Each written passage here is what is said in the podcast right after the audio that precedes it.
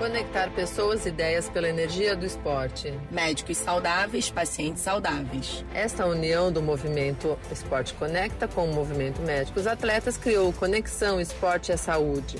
Atletas e especialistas da área médica em um bate-papo descontraído, cheio de inspiração e endorfina para fazer todos se movimentarem.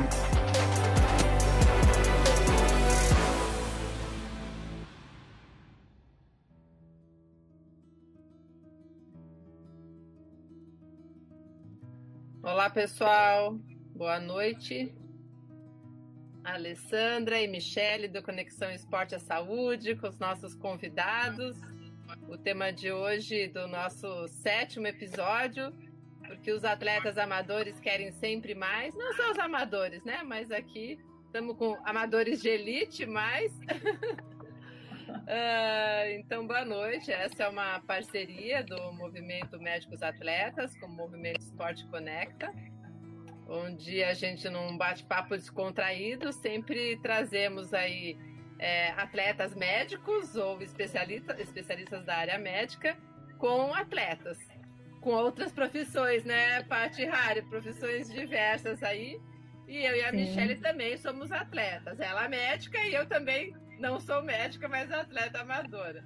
Então, desde fevereiro, é, a gente tem feito essas lives e, e, hoje vamos estar aí, vamos estar com, vamos estar é bom, né? Estaremos aí com, estamos, ai meu Deus do céu, com a Patrícia, com a Ari, com o José e com a Juliana. Então, Mi, fala você um pouquinho aí. Boa noite, galera. Bom, mais uma vez aqui, agradeço a presença de todos. É um tema muito interessante, porque com certeza cada um aí tem um testemunhozinho que já foi picado pela, pelo mosquitinho do esporte e quando você começa, a gente não quer parar e quer sempre se superar. E é bom porque hoje a gente vai descobrir, né, ou tentar descobrir o porquê que isso acontece dentro do nosso corpo, dentro da nossa mente. E eu vou convidar já é, os meus especialistas a se apresentarem. Quem Ladies começa? First. Ah, muito vou obrigada.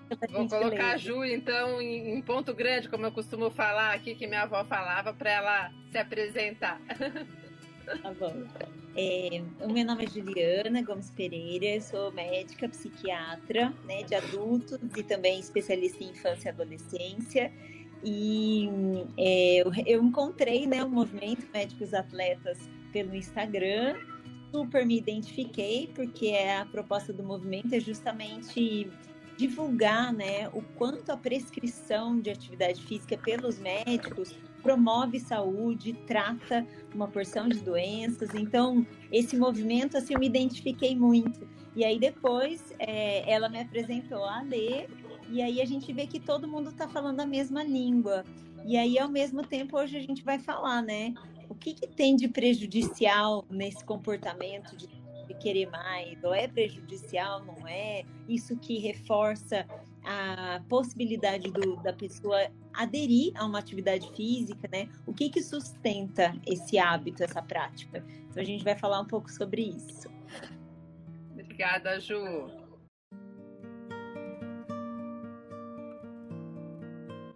Vamos lá. Vamos lá, José. José, sou... Zé, Cruvinel, como que a gente chama? Vira Zé. Ou, ou Zé ou, ou Cruve.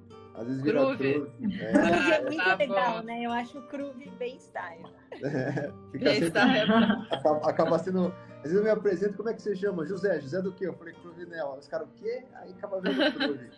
então fica mais, mais fácil. Prazer estar aqui hoje. Eu sou de, inicialmente, cirurgião do trauma né? É, e quando eu comecei a andar de bike, começou a mudar muito a minha visão. Acho que o esporte mudou bastante a minha vida, a bike mudou muito a minha vida, né? É, e eu comecei a, a ter uma, uma, vivência do mudar toda a minha vida de médico. Hoje eu, antes eu falava que era um médico ciclista, hoje eu falo, falo que sou um ciclista médico. E comecei a estudar muito a parte de, de, de treinos, até mesmo por causa do esporte.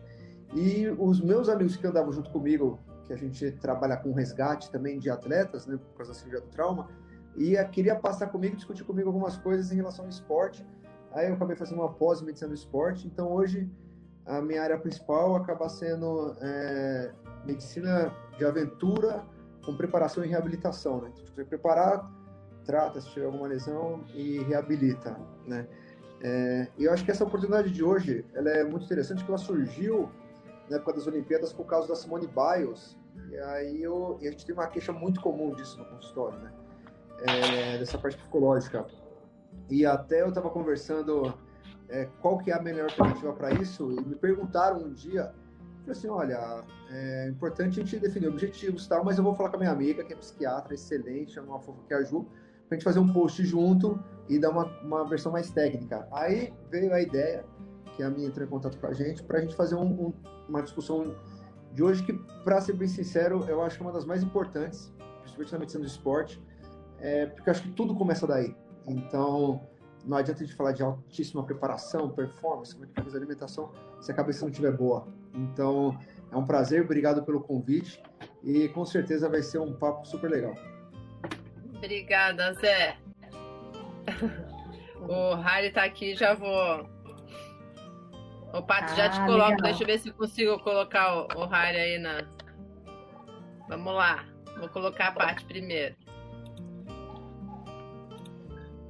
Apresente-se, Paty.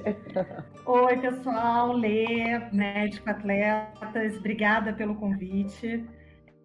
É, é, meu nome é Patrícia Farias, sou maratonista aquática. Fui a primeira mulher a nadar do Leme ao Pontal. Em 2019, também nadei no Lago Titicaca, da Bolívia ao Peru, 20 quilômetros. E no Leme ao Pontal foram 36 quilômetros. É, eu também acho muito legal, muito bacana, importante essa, esse debate hoje, porque realmente, né, a gente às vezes até se questiona, né? é, e quer saber mais, né? E eu acho interessante ter essa, esse outro lado, né, dos médicos e tal, e a gente saber um pouquinho mais sobre nós mesmos. Obrigada, Paty. Vamos ver se Oi, Harry, tenta. Ele falou que tá picado o som. Vamos ver, tenta se apresentar. Bom, é, o som tá picado aqui, mas vamos lá. Harry Finger, maratonista aquático. É... Comecei a nadar aos 37 anos, por conta de uma bronquite. Resolvi aos 55 tentar atravessar o Canal da Mancha. Consegui. Alguns anos depois, aos 60, resolvi fazer a ultramaratona, uma das maiores ultramaratonas do mundo, o Woodson, nadando sete dias, e onde eu nadei 200 quilômetros. E, bom, a partir daí minha vida mudou radicalmente. A paixão pela natação me fez mudar é, radicalmente de vida e tenho vivido dos esportes aí desde então. Obrigada, Harry.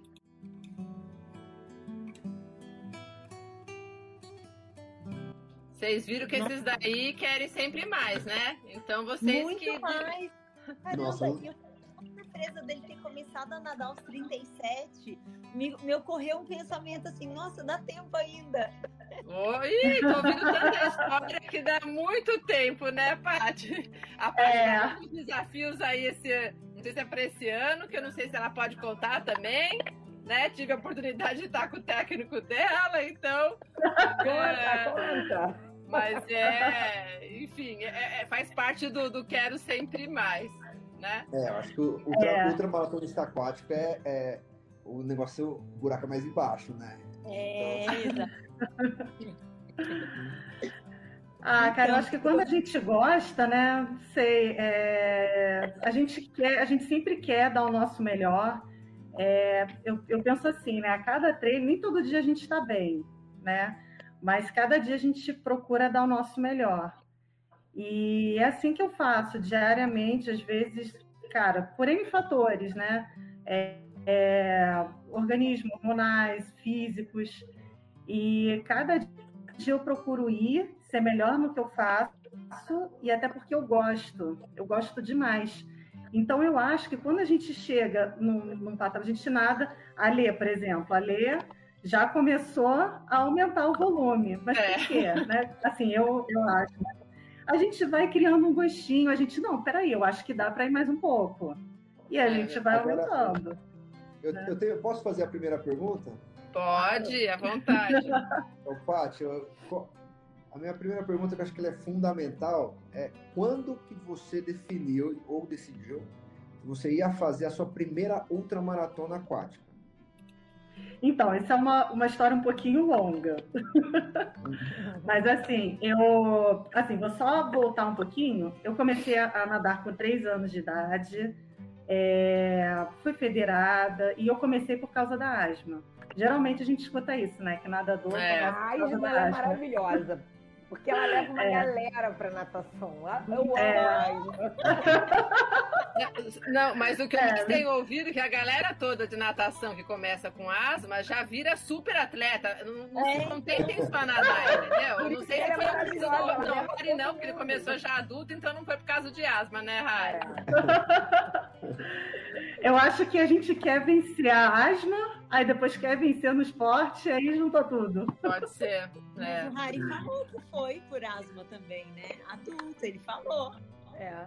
Ah, eu, come- é, eu comecei a nadar com 37 anos por, causa, por conta de asma e bronquite. Ah, nossa, passou batido. Eu, eu já conversei umas três vezes com ele, hein? É que a gente fica tanto com o negócio de criança na cabeça, mas É, demorou então, hein, senhor Harry? É, exatamente. Comecei de velho e, e me mandaram para piscina porque mais nenhum tratamento tá funcionando. A médica falou: olha, tenta, vamos, vamos- tenta na piscina, vai nadar. E aí foi que eu entrei na piscina, comecei a nadar e depois de uns meses a técnica do clube me chamou para competir. Olha que legal. Olha só. Mas já passando para você. Vamos lá, Paty, desculpa te interromper. Não, não tem problema. Não, e aí é, eu nadava piscina. Eu fui para o mar mais ou menos com 18 anos, mas eu ficava ainda revezando, né? Mar e piscina. E eu fiz aquela travessia dos fortes no Rio, né? Eu fiz umas três vezes. Infelizmente acabou, né? Mas era muito legal. Eu fiz essa São quantos quilômetros? Ali eram 3,800. 3.800. Era muito legal. Ali era, era, era pouca coisa, o Krug. É. Lá não, não conta. Aquela eu também fiz quando era só nadadora normal. Não, aí eu, assim, mas eu comecei antes. Eu fazia dois quilômetros em Niterói, tinha umas competições niteroenses que o nosso técnico levava. E aí a gente fazia eventualmente essa dos fortes, né, quando tinha e tal. Aí beleza. É, eu parei, eu, eu interrompi um pouquinho a natação é, com 16. A natação não, eu saí da piscina, né, federada, que eu era federada pelo Fluminense. Aí eu dei uma parada com 16 anos mais ou menos, mas eu não fiquei muito tempo sem nadar porque eu nado, eu apenas parei de ser federada, né?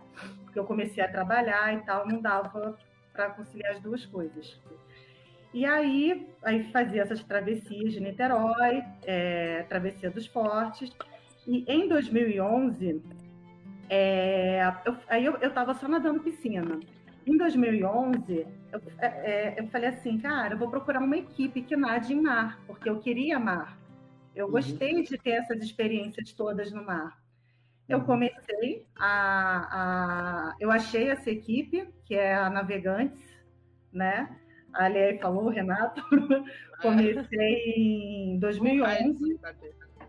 É, fala com o Harry. Ô, Harry, está de cabeça para baixo. Harry, você tá vendo, a gente?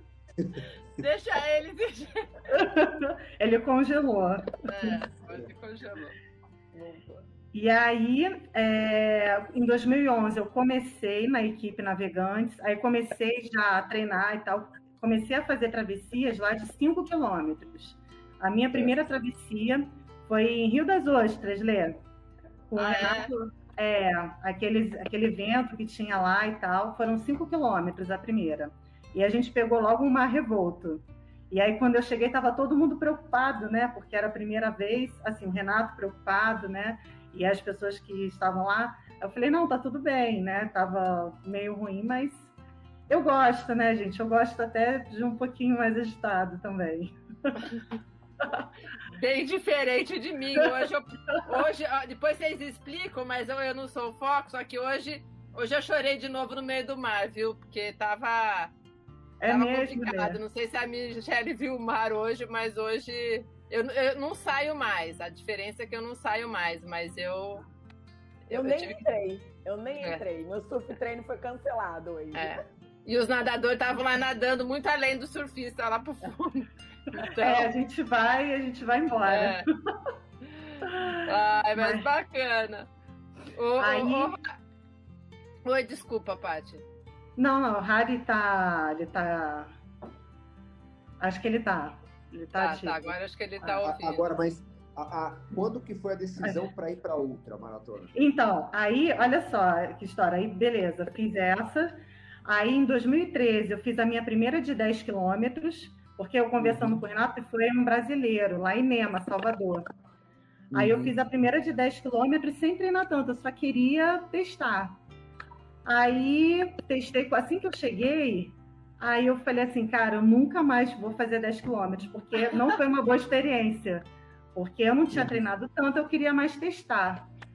E aí, só que realmente eu nunca mais já dei 10 quilômetros, mas agora foi só para cima. É, não.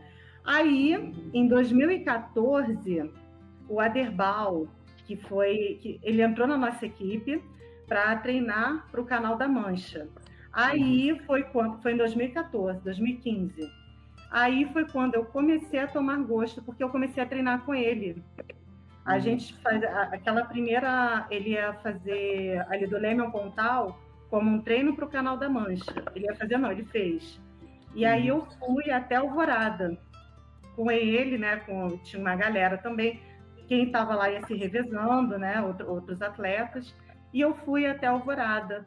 E aí foi quando o Renato ele me chamou, ele me convidou para ser a primeira mulher a fazer do Leme Pontal. Eu falei, vamos embora. Então, desde aí, eu comecei, é, assim, eu comecei a tomar gosto nos treinos com a Derbal, e, e a partir desse desafio, aí eu, aí eu fiz, nesse mesmo ano, eu fiz a 14 bis, aí no início do ano seguinte eu fiz Ilha do Mel, para depois, em 2016, é, fazer do Leme Pontal. Ou seja... Eu acho que vale, o, o Cruve e Juliana, não sei só para, e até a Michele, né, para vocês entenderem, quando a gente fala de ultramaratona, passa dos 15 quilômetros. Sim. Então, para ser considerado ultra, é acima de, de 15. E esses dois aí, eles não se contentaram em só nadar. Já começaram, né? E o Canal da Mancha é o Everest para quem é realmente seguir carreira como ultramaratonista, né? Eu tô bem com com entre maratonista e ultra, assim, de pequenas, de pequenas distâncias perto do 20, 15, mas mais é, deixa para os dois, né? Ainda, né? Eu, eu, acho que esse acho que é o, é o primeiro ponto, né? É, então, pelas minhas contas, deu um ano e meio de preparação para a primeira ultra.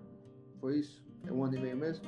Não, não, porque, não foram uns oito meses. Oito meses. É, é muito pouco tempo para um grande feito é. desse jeito. Muito Sabia que eu, eu, acho que esse é o primeiro questionamento que eu faço, né? Porque quando o pessoal chega e começa a falar de performance, é, aí ele fala assim, eu quero fazer tal coisa, né? Aí o que eu acho mais difícil, né? É você chegar para ele, entender qual que é a, atual condição física dele, como é que esse cara tá de VO2, o que, que ele consegue fazer isso e a gente fazer uma programação para ele performar e conseguir esse objetivo. Eu acho que os seus oito meses, eu acho que eles foram, foi pouco pelo, pelo seu famoso histórico de atleta, né? Então, assim, você já devia ter um VO2 bem alto e uma preparação intensa, dedicada de oito meses, assim, acho que você consegue. Então, eu acho que o, o principal objetivo e de quando a gente fala quando, por que, que o atleta ele, ele quer sempre mais, é porque é isso mesmo. Você, vai, você começou, saiu da piscina, foi pro mar, gostou, aí começa a ter os desafios, a gente sempre começa a querer mais, aí que eu acho que vem o problema.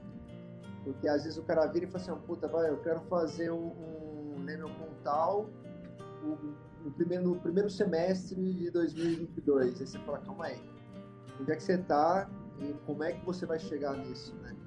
É, então já vem a, a primeiro desafio que eu acho é, do, do atleta quando ele quer fazer é, um esporte desse nível, porque hoje ninguém mais procura a gente porque quer jogar bola, porque quer jogar vôlei, porque o cara quer jogar basquete, entendeu?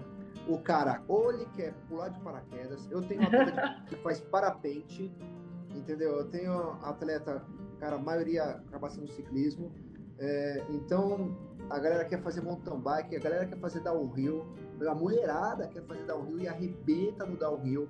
Então, assim, o skate, a gente tem um atleta agora de skate igual, igual a minha, graças a Deus já virou esporte olímpico. Então, aquele esporte comum que a gente tinha na escola, você esquece que eu acho que vai, a escola vai ter que mudar e botar os outros esportes, mas é, esse é o grande lance. Só que aí a gente entra num problema, né? O que você quer fazer nem sempre é factível para que seja feito. E aí vem o primeiro problema que acontece, que hora que ele acaba se frustrando porque por algum motivo ele não conseguiu, né, João? Às vezes é a gente começa a ver e assim, pô, mas por que, que eu não consegui? Né? Isso envolve vários fatores, vários É, então, no entanto, eu acho que o primeiro ponto, que eu acho que quando a gente fala em consulta médica, né, a primeira coisa que a gente faz é a anamnese, né, que é a, as perguntas, e o primeiro ponto da anamnese clássica é qual que é a queixa principal. No meu consultório eu mudo isso. A minha primeira pergunta que eu faço para o atleta é, cara, qual é o seu objetivo e por que que você está aqui. É a primeira coisa. Porque senão muda, né? Que nem, por exemplo, teve um atleta que chegou para mim e falou assim, olha, eu quero fazer, no, o meu objetivo é pódio no Brasil Ride Nelore, na categoria, na categoria Nelore. O Brasil Ride é uma outra maratona de mountain bike.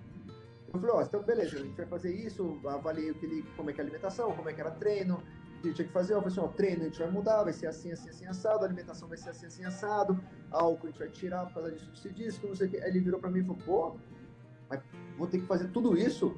Aí eu sei lá, eu falei, quer trocar o objetivo? Então, assim, é. se a gente trocar o objetivo, aí é tranquilo.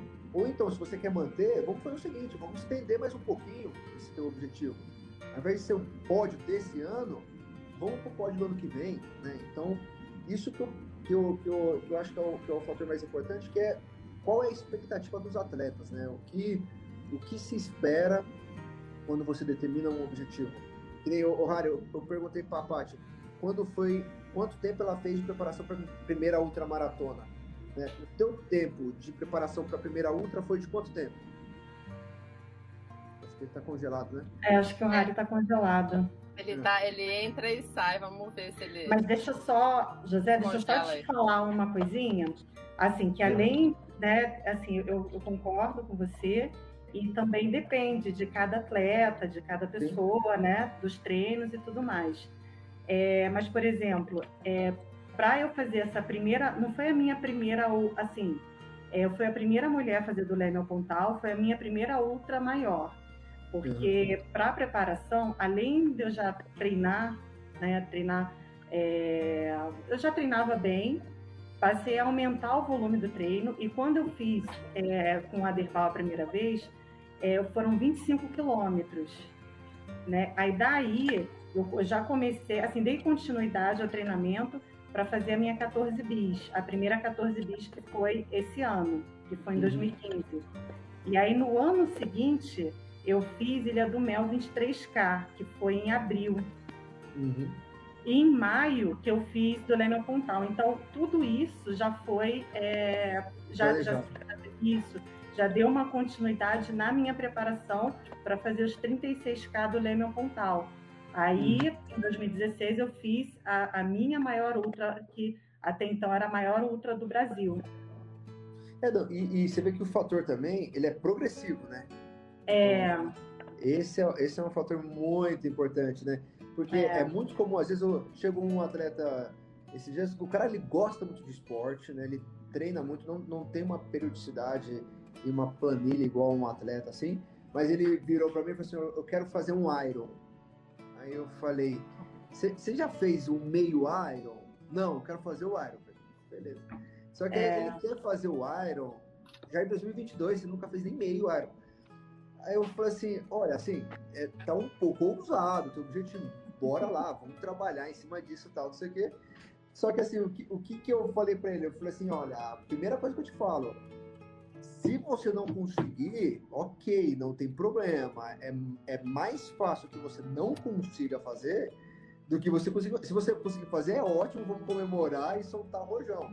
Mas é, eu precisaria de um pouquinho maior de tempo para a gente preparar você, porque Sim. é uma paulada, né? Você querer começar com Iron, né? Então, assim, é, eu vejo que o, o, X da questão é muito aonde está a cabeça e sempre quando acaba evento igual tipo Olimpíada, aí chove, a galera, não, eu quero fazer lá eu quero pegar aí acaba os objetivos normais e vira índice olímpico objetivo. Ah, eu quero Paris 2024. Meu Deus do céu. É, adequar a expectativa à realidade é muito importante. É, é verdade. Quando não haviam especialistas né, em medicina do esporte, as pessoas iam fazendo na raça, né? Ai, vai que dá, tô com vontade, vai lá e tal. Só que assim, depois que a gente aprende a estudar um pouco mais, né? Perfil psicológico, treinamento físico, condicionamento, hora de descanso, nutrição, né? Tem todo esse processo envolvido, a gente consegue fazer previsões mais melhor baseadas em evidências, né? Então, assim, quando a gente programa o objetivo e as condições, né, todo esse preparo, é como o Zé falou, ele consegue fazer uma estimativa, olha, né, pelo que eu conheço do esporte, você está numa condição que eu acho que você vai conseguir fazer o Iron. Mas acho melhor a gente ir antes. A Paty contou que ela foi ganhando distâncias, né? Oito meses foi um curto período, mas tinha um componente afetivo, que era a vontade de fazer, o gosto, a companhia, e cada vez que ela ia bem numa distância maior, ela se motivava a fazer um pouquinho mais, porque ela tinha experiências positivas que influenciavam, né? Então, assim, não Legal. foi que ah, ela foi fazer o 14 bis e daí deu ruim lá, passou mal, vomitou, ficou tonta, sei lá. Né? E se tivessem situações adversas, talvez ela não teria chegado no objetivo do Leme Pontal em oito meses né? Mas também foi dando certo. Então, acho que como é importante a gente acompanhar que existe o processo, né? E o processo é muito valioso. É, o, o, pessoal, eu me deixa só. O Raira, eu tô aqui olhando pro celular, tentando, porque ele não tá conseguindo. Vamos ver se mais pra frente ele entra. Mas, uh, uh, já que eu já interrompi, o, o, o Ju, é, eu aqui, Cruve, Ju, tô tudo íntima já de vocês, mas beleza. Manda ver. É, é interessante depois. É, queria que você falasse um pouquinho mais justamente dessa questão da, da, da parte da, da psicologia positiva, né? Da, dessa questão que você trouxe aí, que tem um lado a, a, também de afetividade, também de de você se sentir inserida, e foi o que a parte trouxe, né? Porque não sei quem estava treinando, aí eu me motivei. É, e fora uma coisa que já ideia já é dela, que ela não tinha medo, né? Todo mundo morrendo de medo, cadê a parte a primeira vez que nadou 5km mar revolto e ela lá, linda e formosa, saindo do mar, né? Então, assim, eu falo daí por mim, porque são casos e casos. Eu também nado desde é. criança e, e, é, e é uma questão também a considerar.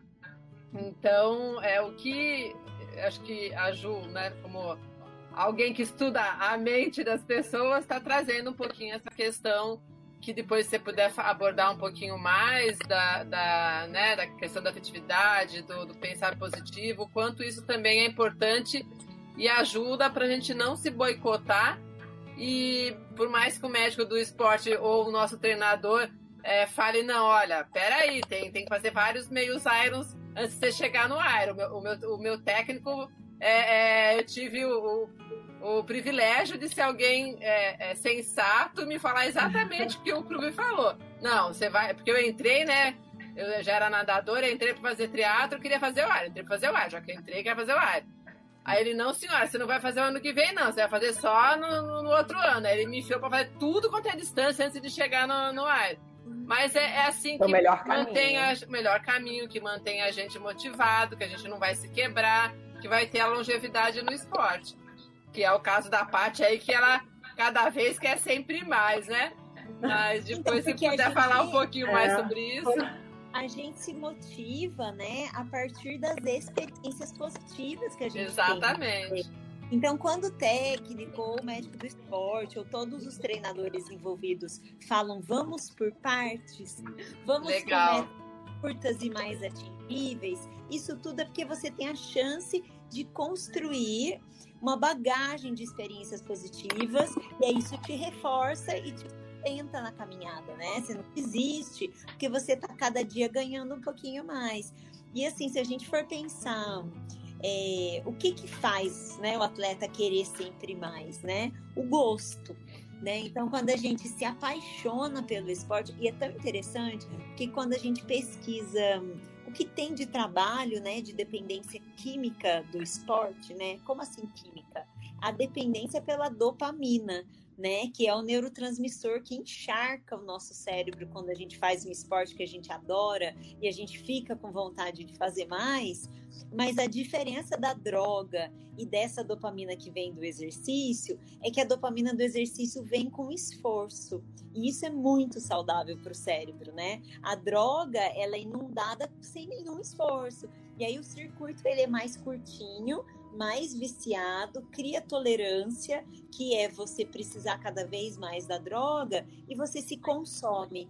Não que o esporte não possa consumir, porque também tem critérios de dependência maléfica do esporte, mas em geral, tudo que a gente vai estudar de dependência química do esporte, a maioria dos estudos, olha que interessante, eles fazem uso da escala de paixão. E a escala ah, de paixão. Olha! É, a escala de paixão é uma escala validada, principalmente os espanhóis são os que mais fizeram estudo sobre isso. Ela é uma escala validada, a gente tem escala da paixão validada em português, porque é muito é, esse componente afetivo de amar o esporte, né? Seja nadar, correr, pedalar, é ele que nos sustenta, né? Porque imagina quantas adversidades, Paty, você passou no mar e você foi a cada dia aprendendo a superar, não se desesperar, né? Porque a Lê fala, ah, ela é corajosa no mar revolto e tal. Gente, mas ela com certeza ela não estava plena no mar revolto. Ela lutou, né? Ela não sei não. E você não acha? Ah, eu acho que foi assim, as custas de muita garra, né, e superação. E toda vez que a gente se expõe à adversidade, a gente forma mais mitocôndrias, a gente conduz mais oxigênio e é assim que a gente fica forte, né? E aí quando você fica forte e ainda tem um prêmio do prazer, você fala: "Meu Deus, que delícia! Tô amando É. e, e é isso que faz a gente ir de novo, né? E de novo, É. e de novo, e um pouquinho mais. Acho que a legal. chegada, né? Quando a gente chega. Assim, às vezes a gente passa perrengue e tal, a gente pensa, pode pensar várias coisas no percurso, mas quando chega, pensa no próximo. O que, que, que- que vai fazer agora? Justamente por essa sensação. É isso. É a retroalimentação positiva, né? É, é isso. E aí, quando a gente orienta, gente não, porque eu não faço essa orientação. Quando o Cruve orienta, vamos por partes, vamos devagar no treino e tal, é para acumular uma reserva de experiências positivas no atleta. Porque daí a chance dele ter um suporte emocional que segure, que faça mais adiante, é porque ele já teve várias experiências positivas. Agora, se ele vai lá, faz um Iron, se quebra. Ah, eu quero fazer outro. Daí você fala, não, cara, vamos fazer o meio primeiro? Não, vamos fazer inteiro. Se quebra de novo. Né? No terceiro dia, na terceira tentativa, o primeiro perrengue que ele passar, ele já vai desistir. Por quê? Porque ele tem um histórico de insucesso. O histórico de insucesso faz a gente quebrar a hora que a gente tá mal. Uhum, Emocionalmente, da onde você vai tirar força? uhum. E, e É você sabe uma tática que eu uso? Por exemplo, quando a gente define objetivo, quando é, quanto tempo que a gente vai fazer e tal, sim, a maioria não concorda. Ah, não, mas eu acho que eu consigo, que não sei o quê. Aí você vai lá, explica de novo, faz gráfico, pede o exame. Então, às vezes, eu te- teve uma, uma atleta que ela andava no pelotão muito forte aqui em São Paulo, que aí ela achava que ela era muito forte e o FTP dela deu 140, mas ela andava só em, só em pelotão. Um FTP bom, assim, na bike, um FTP de 300, entendeu? Sim. Metade. É, e aí, com o exame, eu consegui mostrar para ela, assim, olha, vamos mudar o treino, você vai conseguir atingir melhor seu objetivo por causa disso. E aí, com- conforme a gente vai falando assim, pra você também não broxar o cara, né? Porque às vezes você fala, meu, puta cara chato, não vou voltar mais, eu não quero saber, o cara. Eu, quero, eu tô fazendo esporte pra me divertir, o cara quer me boicotar, que não sei o que, isso acontece muito. O que, que eu faço? Eu solto a primeira vez, né? Pra ele ter a primeira experiência negativa dele. Então, por exemplo, Eu vou dar um exemplo prático que aconteceu comigo, que é com o meu colega, que é minha dupla de mountain bike. A gente preparando, fazendo todo o preparatório para o Brasil Ride, que não sei o que, estamos indo planilhando. E ele não estava com a planilha, não estava com o treinamento adequado. Eu falei assim: olha, você precisa treinar direito, por causa disso, disso e disso. Aí eu orientei de novo, você precisa treinar direito, por causa disso, disso e disso. Não ouviu. Eu falei, cara, sabe o que a gente vai fazer? A gente vai fazer uma prova. Então vamos junto lá, a gente vai fazer uma prova 100 quilômetros. Aí a gente se inscreveu lá na prova, aí eu fui com ele e falei assim, olha, cara, tem chance da gente não terminar. Aí ele virou para mim e falou assim: Isso não. Como é que é a palavra que ele usou? Ele falou assim: ó, é, Isso não é uma opção. Eu falei: ah, Beleza, isso não é uma opção. Aí eu fazendo a conta, estratégia. Isso é cabeça tal, dura. Era de, é, era uma prova de 100 km com 3 mil de altimetria. Aí eu falei: A gente tinha 9 horas para fazer. Aí deu meia hora de prova, a corrente dele caiu para dentro. A gente perdeu uma meia hora para tirar. Eu falei assim: Ó, cara, tamo fora. Ele: Não, não tamo. Aí fomos indo, fazendo, fazendo, fazendo uma prova tal. Chegou na segunda, na primeira subida, ele falou, eu vou zerar. Eu falei, cara, não zera que tem outra pesada lá na frente. Ele zerou. A hora que chegou na segunda subida pesada, ele deitou, não aguentou. E a hora que a gente chegou no final dessa segunda subida, faltava 30 quilômetros, eu falei, cara, acabou, não dá mais. A gente vai só terminar, mas não vamos completar a prova. Aí ele, não, a gente vai, insistiu. Enquanto não deu as 9 horas de prova e faltava 10 quilômetros para terminar, aí ele pegou e falou assim: É, você tava certo. Eu falei: Não, mas eu vou pegar o meu troféu. Eu falei assim: Cara, eu não vou pegar meu troféu porque a gente não acabou a prova. A gente fez o percurso, mas a gente não acabou a prova. Aí ele falou assim: Não, não, eu vou pegar porque isso é um, um desafio muito grande. Eu falei: Concordo, é um desafio grande, mas, cara, a gente não terminou a prova, a gente não cumpriu o nosso objetivo. Aí a hora que ele chegou para pegar o troféu, aí o organizador virou e falou assim: Olha, você tinha que ter chegado uma hora antes. Então não tem nem troféu de, de, de assim, do, ah, só, só de participação e tal. E aí o que aconteceu? No dia seguinte ele começou a planilhar. Então, às vezes, é, o que eu vejo que é o mais difícil é você convencer, às vezes, o, o atleta que ele precisa ter uma preparação maior. E às vezes o que eu acho mais difícil também é se ele já é um atleta experiente, entendeu? Sim se ele é um cara experiente, que ele chega e já tem uma bagagem, e às vezes ele teve resultado, para você melhorar esse atleta, é, acaba sendo bem difícil, porque ele acaba tendo um resultado, entendeu? Então, você tem. Eu, eu falo às vezes, eu falo com a Ju, eu falo, Ju, às vezes eu faço muito mais psicologia do que medicina no consultório, entendeu? Porque eu, é complicado, porque você tem que dar um jeito de dar um upgrade no cara, só que também não pode broxar. Mas tem que se motivar. Você tem que, Exato. Você é tem que botar ele na realidade. Né? A, a, eu vejo que é uma linha muito tênue. A linha do, do, do limite que a, passando dali chega no, no, na, nas consequências, né? De, de você estar tá treinando intensamente e sem o preparo, da linha do prazer, que é aquele momento que você passa, você consegue e você continua querendo subir. Né? Então, eu acho que um macete, né, uma coisa muito importante, é, seja o atleta amador e principalmente o atleta profissional, é que cada momento desse que ele passa, e nós esportistas também, é, é o, o autoconhecimento.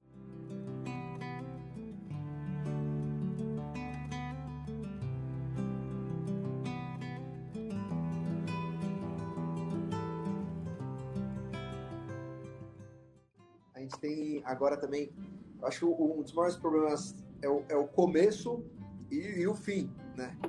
Que aí, beleza, o cara foi, conseguiu o objetivo, é um atleta de alto rendimento, de alta performance, aí você começa a ver os problemas, né? Então, vou dar um exemplo, não sei se isso já aconteceu com você, Paty.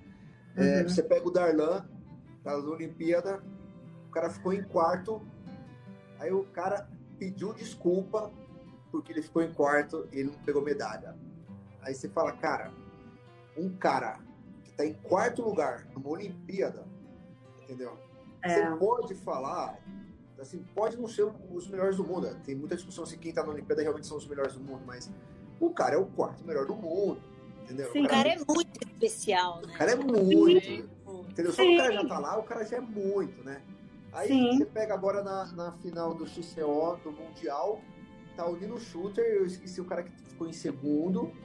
o Nino Shooter vindo, uma, uma baita uma disputa, uma, um percurso fenomenal, super difícil, super técnico.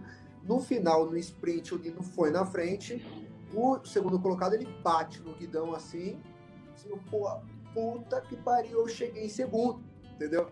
Então, a gente, você fala assim, cara, meu, cara, o segundo do campeonato mundial.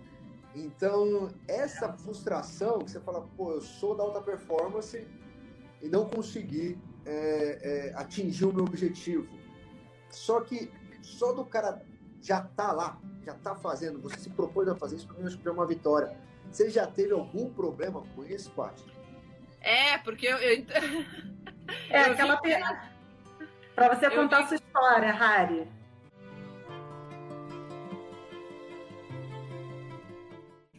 A minha história, de novo? Não, é como você entrou na. Como você iniciou a Ultra. É isso. Como, é, como você deu início à Ultra. Ah, bom, eu, eu nadei. Eu, eu, tá, eu comecei nadando provas curtas mesmo, de 1, 2 e 4 quilômetros. É, quatro, cinco anos depois, eu fui para uma prova da 14 bis, que são 24 quilômetros, totalmente despreparado, sem não existia aquela coisa de muito pelo contrário. Eu sempre fui gordinho, estava fazendo da sopa, ado, e acabei conhecendo lá em 2003 o o Percival Bilani, que tinha atravessado o Caldo Mancha. E a partir de 2003 eu comecei a ter vontade de fazer provas maiores. Fui falar com o Igor de Souza, um dos melhores técnicos de ultra, e ele virou para mim e falou: Olha, você é uma pessoa muito dispersa, tem que se preparar melhor, preparar melhor a cabeça. Então você me procura daqui 6, 7 anos. Real. Vocês não conhecem o Igor. Fazendo provas maiores. 14 bis, Ilha do Mel. Interessante o, o, que ele trouxe aqui, que, que é o que o, vocês estavam falando, né? A questão de começar meio na louca, meio sem, sem estrutura, já foi para uma outra sem estrutura já levou um não de um cara, o Igor de Souza, é bem assim mesmo, é ame-me é. deixe. e, mas é o cara que mais levou no mundo gente pro Canal da Mancha, inclusive ele tá lá hoje com um atleta é. brasileiro. Que é. já participou da nossa live, Mi, o Thiago Rebolo. Ele Sei. já esteve aqui também. É, então é, é, é exemplo aí clássico do que o Cruvi falou, né? Mas ele foi persistente e não desistiu. Tá aqui para para tentar contar a é história é pra gente. É Mas isso. vamos lá, Paty, continua enquanto ah, o, Harry, o Harry tá tentando aqui na. Voltando, voltando então a responder a pergunta do, do José. Cruvinel, Cruvinel. Cruve. Zé ou Cruve, ele já liberou. Cruve. Peraí, então, peraí, Harry, vê se, se voltou, que a gente está priorizando você. É, é isso aí. É. Eu vi o olhinho dele piscar, não, travou de novo. É que ele tá entrando, acho que num aparelho entra no outro. Daí eu... Beleza, Entendi, vai tá lá, tá manda lá, Paty. Tá. É, então, graças a Deus, eu não tive insucessos, né? Até seguindo também o que a, a, a Juliana estava falando. Então, talvez isso, talvez não, né? Com certeza. Com certeza fortaleceu, né? Sim, me fortaleceu. Lógico que em muitas travessias, assim, é, eu fiz várias travessias, competições é, de ultra, por exemplo, só 14 bis. Eu fiz quatro 14 bis, que são 24 quilômetros. Ilha do Mel, eu fiz três vezes. É, a 14 bis é, é, muito tradicional né, aqui em São Paulo. Então, é por isso que eu vi várias pessoas, né? Era uma competição muito legal. Assim, cara, mais de 200 pessoas para fazer o, a 14 bis, assim. Era uma competição. Hoje em dia ela é desafio por conta da pandemia, mas era muito bacana. É, Ilha do Mel também é uma prova. E várias outras provas, né, mais curtas e tal. Esses tem esses desafios específicos. E lógico que em algumas provas eu queria é, estar melhor do que, do que eu fui, né? ser melhor do que eu fui. né? Fiquei chateada e tal, mas sempre serviu como aprendizado. E isso sempre me motivava a querer treinar mais. Falar, não, na próxima não vai ficar assim. Aí isso me motivava também, às vezes, a fazer mesmas provas, né? É, a gente fazia circuitos, né? Fazia brasileiro. E tem outros circuitos como o Rei Rainha do Mar, é, o Xterra. Então, quando assim eu, eu perdi uma colocação, ou então meu tempo, porque eu também é, eu a minha competição é muito comigo mesmo. Né? Quando a gente fala, quando eu estava falando de treinos, é, a gente, quando a gente treina em grupo, é lógico que rola aquela competiçãozinha. Mas quando, por exemplo, é, eu, eu, faço um determinado tempo, mesmo que chegue na frente, eu falo, putz, meu tempo não tá legal, não é esse, não é, esse não é meu tempo. Aí eu vou, eu vou querendo melhorar, sempre. Aí no dia seguinte, não, dia seguinte eu vou ser melhor. E assim eu levo para as provas, desafios também é a mesma coisa. Você vê que esse é o brilho do esporte, né? É, é. Quando você tem uma decepção no começo, você abandona. Quando você tem uma decepção na outra ponta, você estimula. É, é, é, é diferente. Né? É. Pensa, né? É. Porque você já sentiu aquele gostinho dopaminérgico, né? É. Você viveu um pouquinho desse, dessa era de luz, né? Que te motiva a ir adiante. É que eu falo Ô, assim, não, cara, eu já fiz isso. Não é possível. Eu vou ter que fazer alguma coisa diferente. Eu vou fazer. Aí eu converso com o meu técnico, converso com a minha Nutri, aí converso com. Eu falo, não, como eu faço? O que eu estou fazendo de errado, né? É, eu tenho o físio, não, eu estou sentindo porque a gente usa muito, né? Assim, lógico, né? Todo atleta, dependendo do esporte, vai usar determinadas articulações em excesso. No meu caso, o ombro. Então, muitas vezes eu já tive, né? É, na própria Ilha do Mel, a terceira vez que eu fiz, eu senti uma coisa assim super diferente, né? Assim, uma dor que meio que travou, né? Travou um lado quase que todo. Aí eu falei, não, peraí. Eu falei, não, não é isso. Aí eu comecei a trabalhar minha cabeça para, não, vamos começar de novo, né? Vamos relaxar e tal, vai passar. Mas aí quando eu cheguei na prova, eu falei, cara, eu podia ter sido muito melhor. Agora eu quero ver o que aconteceu. O que aconteceu para dar esse problema? Então a gente vai tentando resolver sempre, né? Sim, Várias sim. coisas. Mas é interessante assim, né? Eu sempre penso que quem se envolve, né, com esporte, quer sempre ir melhor, tem muitas competências elaboradas em termos de circuitos cerebrais, né? Porque são muitas novas conexões que são formadas a partir das adversidades, e aí a gente tem adversidade e prazer né? Então, tudo isso junto faz com que a gente consiga ir sempre um pouquinho mais. O que a gente per percebe de prejuízo nessa fissura, né, que a gente pode chamar de querer sempre mais, é, os critérios são os mesmos da dependência química, tipo, quando o atleta está machucado e ele não aceita que ele tem que parar, quando o atleta é, tem claramente que nem esse o companheiro do Cruve, cara, a vida tá mostrando pra gente que é pra gente parar e ele não, vambora, vamos lá, vamos lá. Então assim, as pessoas que se negam a ver dados da realidade e podem se colocar em risco, aí você vê que é uma dopamina que tá passando do ponto, que tá exagerando, e a questão mental pesa muito, né? Porque você foi vendo que você podia mais, você podia mais, mas você tinha dados da realidade que sustentavam, né? Você falou, é. eu tô, eu tô indo e tá dando certo, né? É, Agora, muito interessante. Como, né, como a Mi falou, o teimoso, o teimoso tá vendo que não tá dando e insiste. Daí a chance de lesão, a chance de trauma, tanto é. físico como emocional, aumentam muito, né?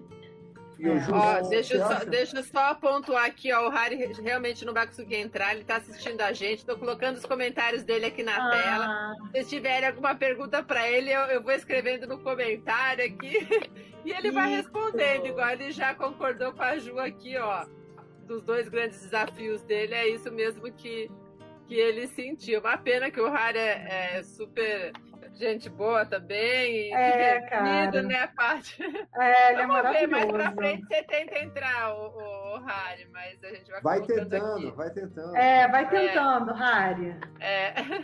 Ô, deixa eu só colocar aqui depois é, a parte de pergunta, e eu queria que vocês mediassem também. Ah, o Harry falou que quer que repita a live, não tem problema. É, igual a, a, a Ju falou, né? ah, agora já não sei se foi a Ju, se foi. Mas assim, a, a, a- a Paty vai procurando outros desafios. Então ela tem experiência com água gelada. Eu não sei se ela pode falar do próximo desafio, mas assim, eu, eu queria também que vocês eh, tentassem explicar pra gente por que, que a gente não se contenta, é uma experiência nova. A gente não teve aquela que a gente não sabe ainda. Por que, que eu quero me enfiar numa água, sei lá quantos graus, se, se o, o meu intuito era só nadar? Por que que. O que, que passa no nosso cérebro? É, Ju, fala pra gente.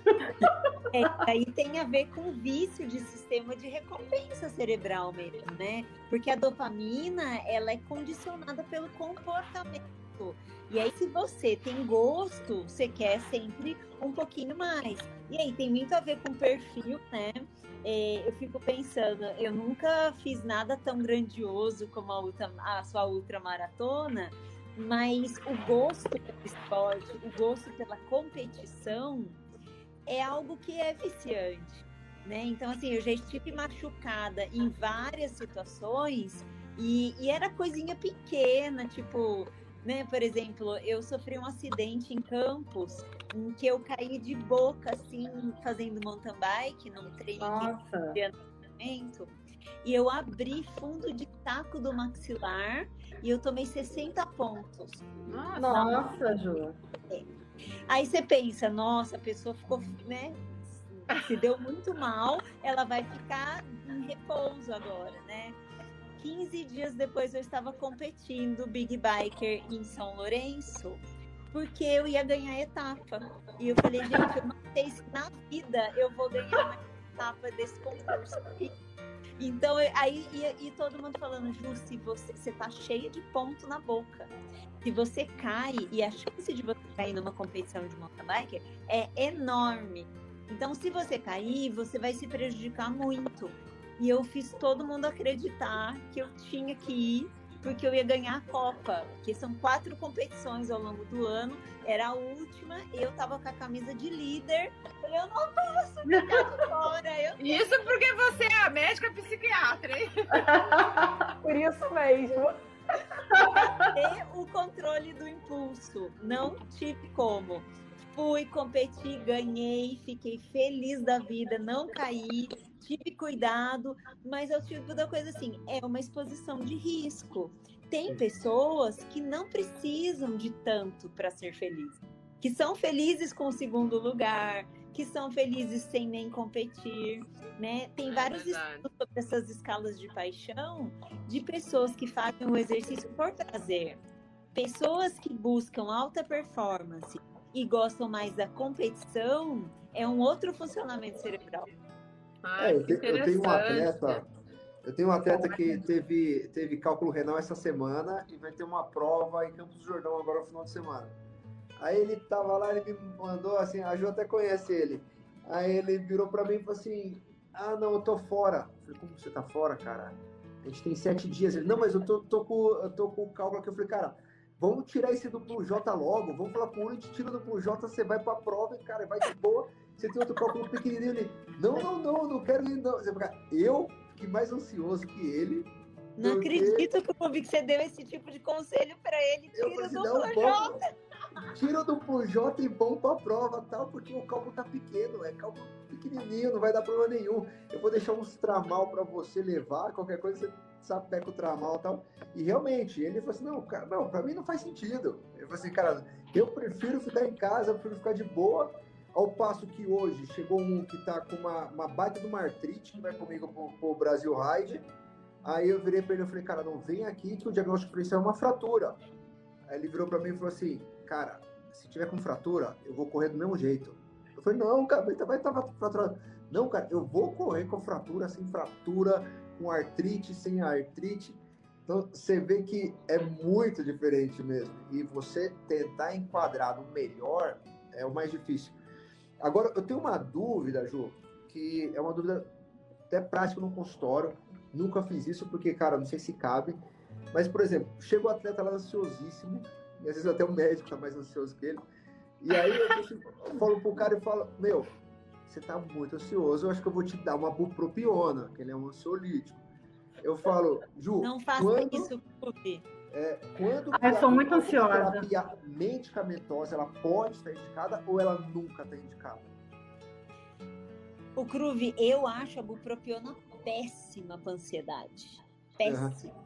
Não, mas algum outro ansiolítico? Você acha? Ah, não, algum caso? outro, mas assim, de todos os antidepressivos, né? Ela é péssima para ansiedade, sabe? Ela é muito boa para quem tem assim muita energia, anedonia, não tem energia para levantar, não tem gosto pela vida. A dopamina envolvida na bupropiona ajuda pra caramba, mas ansiedade é, tem uma resposta melhor com os inibidores é, da recaptação de serotonina. Mas a, a Paty falou: ah, eu sou muito ansiosa. Eu sou. Será que você é muito ansiosa para conseguir fazer tudo que você fez? Eu tô achando esquisito você ser muito ansiosa. Eu sou, pior que eu sou ansiosa. É, gente, porque é muita resiliência. Porque imagina, quanta ansiedade que você tem que controlar para nadar 36 quilômetros, gente. É muito controle. Você trataria a Paty, Ju? Não, eu não trataria. Por isso que ela falou, eu não trataria. Eu diria para ela, Pati, o seu caso responde melhor com atividade física, porque responde mesmo, e meditação. Talvez psicoterapia, mas eu não te daria remédio, Pati. É, tá bom. Você não, faz meditação, Pati?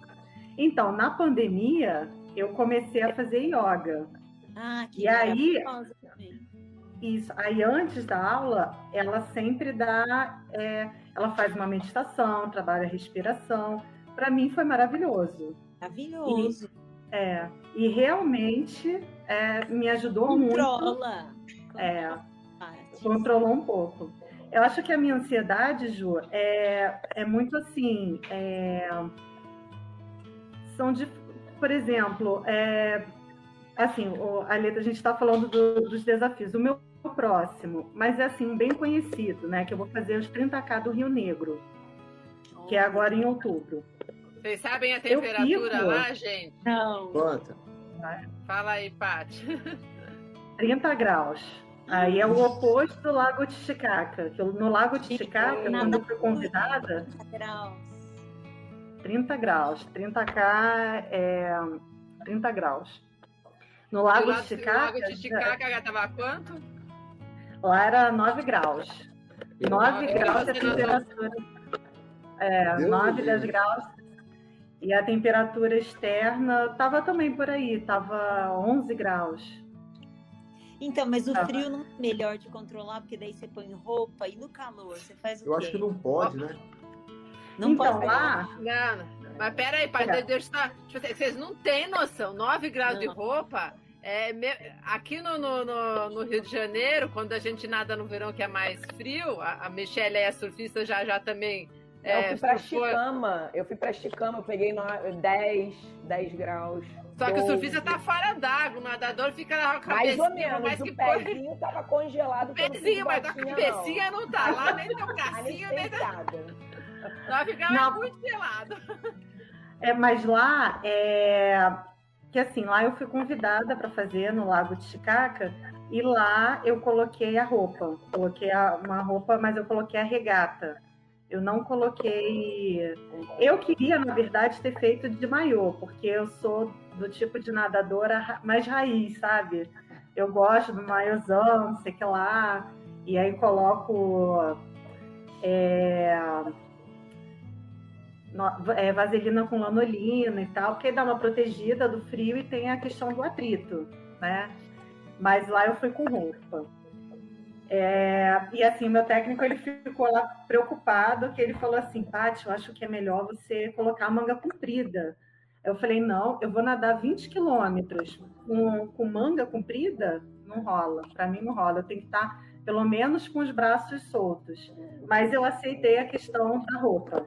Aí, assim, aí antes também teve uma preparação com a nutricionista, porque lá, e eu coloquei mais a roupa, porque lá assim, eram dois fatores. Além da temperatura da água, da água externa serem muito frias, tinha a questão da altitude, 3.800. Então eu falei, cara, como é que faz, né? Se eu sentir algo, se eu tiver de maiô e eu sentir, sei lá, dificuldade na respiração com frio, então eu falei assim, não, vou com o traje e mas deu tudo certo. Aí, João, mais uma vez foi uma resposta positiva. Foi, é. exatamente. Ela é uma sortuda. treino também, foi muito treino. Não, tô brincando. Nunca é sorte, nunca é sorte. Mas é, é competência, é né? A habilidade dela. É. Tá, eu, eu mentalizo, assim, você falando também da questão da mente, é uma coisa que eu faço muito, eu mentalizo, assim, antes dessa prova, eu, eu fiquei preocupada com a, eu fiquei muito preocupada com a questão da altitude, porque eu nunca tinha estado, né, assim, com é, altitude a 3.800, eu não sabia como meu organismo ia se comportar. Mas aí eu estava com médicos, né? Com, com o médico lá da Care Club, doutor Paulo, e a Ju, minha nutricionista. Então, a gente fez um trabalho, porque eu também só tinha cinco dias de adaptação antes da prova. Ele queria 15, mas eu só tive cinco. Então, aí, aí a gente procurou adaptar da melhor forma e eu fiquei. É, durante é, um mês antes da prova, a, a Ju ela pediu para eu, eu, suplementar com beterraba todos os dias, né, para a questão né, da altitude, do sangue e tal. E aí, aí foi isso, deu muito certo, assim, né, toda essa preparação e, e eu, eu ficava mentalizando, sabe, a, água gelada. E eu não tive aqui em São Paulo muito, muito contato com água gelada. Olha só, ah, gente, foi muito na raça mesmo, né? Você não tinha é. uma, uma base de experiência de. É, água gelada, assim, eu já tinha nadado, mas não tão gelada, né? Aí o único contato aqui, que foi na Care Club, foi na banheira, que aí eu ficava, o tempo que eu ficava lá, eu ficava mentalizando, é, eu vou ficar um tempo nessa água lá. Então. Mas o desenvolvimento depois... também acaba sendo menos sofrido do que essa experiência parada na, na piscina gelada, né? É, porque tá parado, né? Aí lá pelo menos, né, eu ia.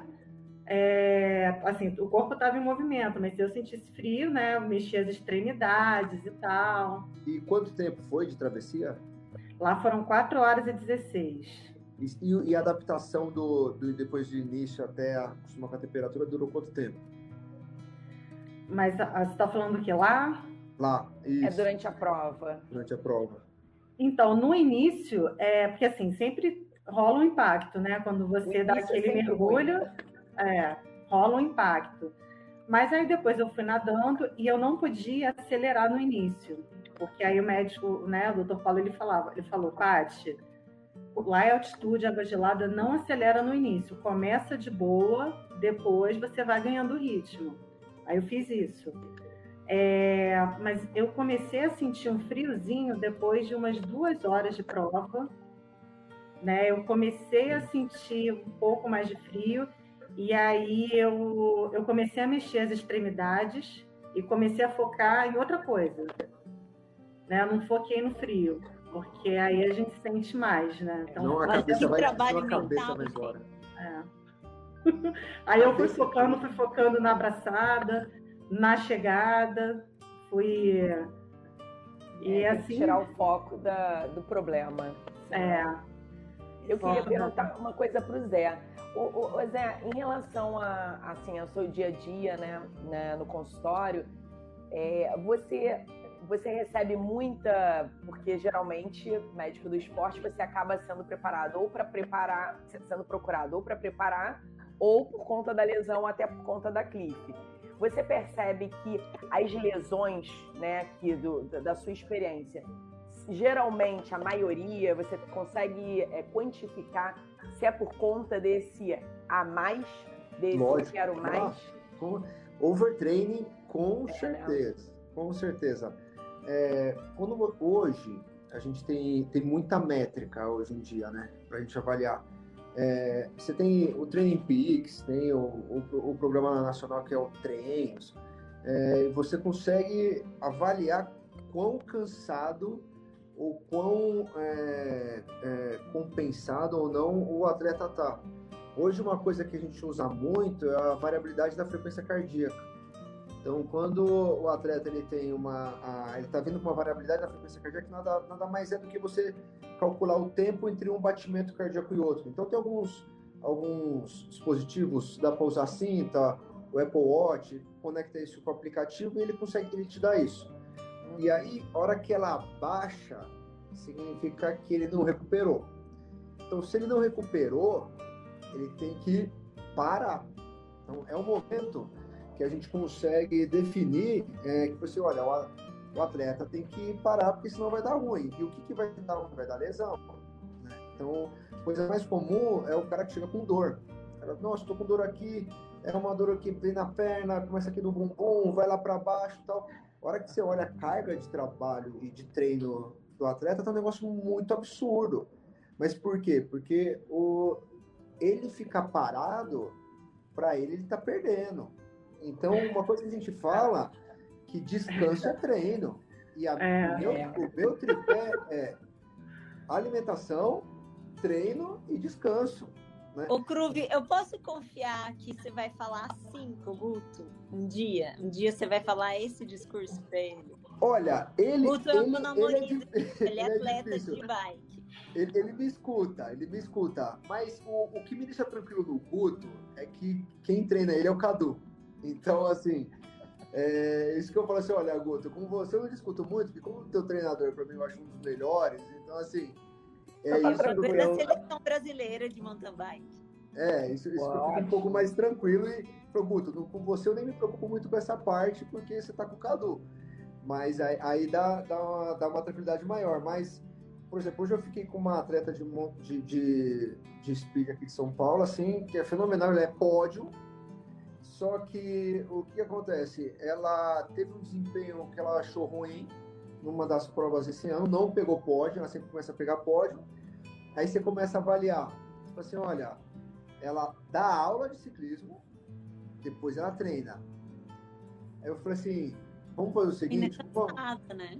É, eu falei, vamos avaliar a sua.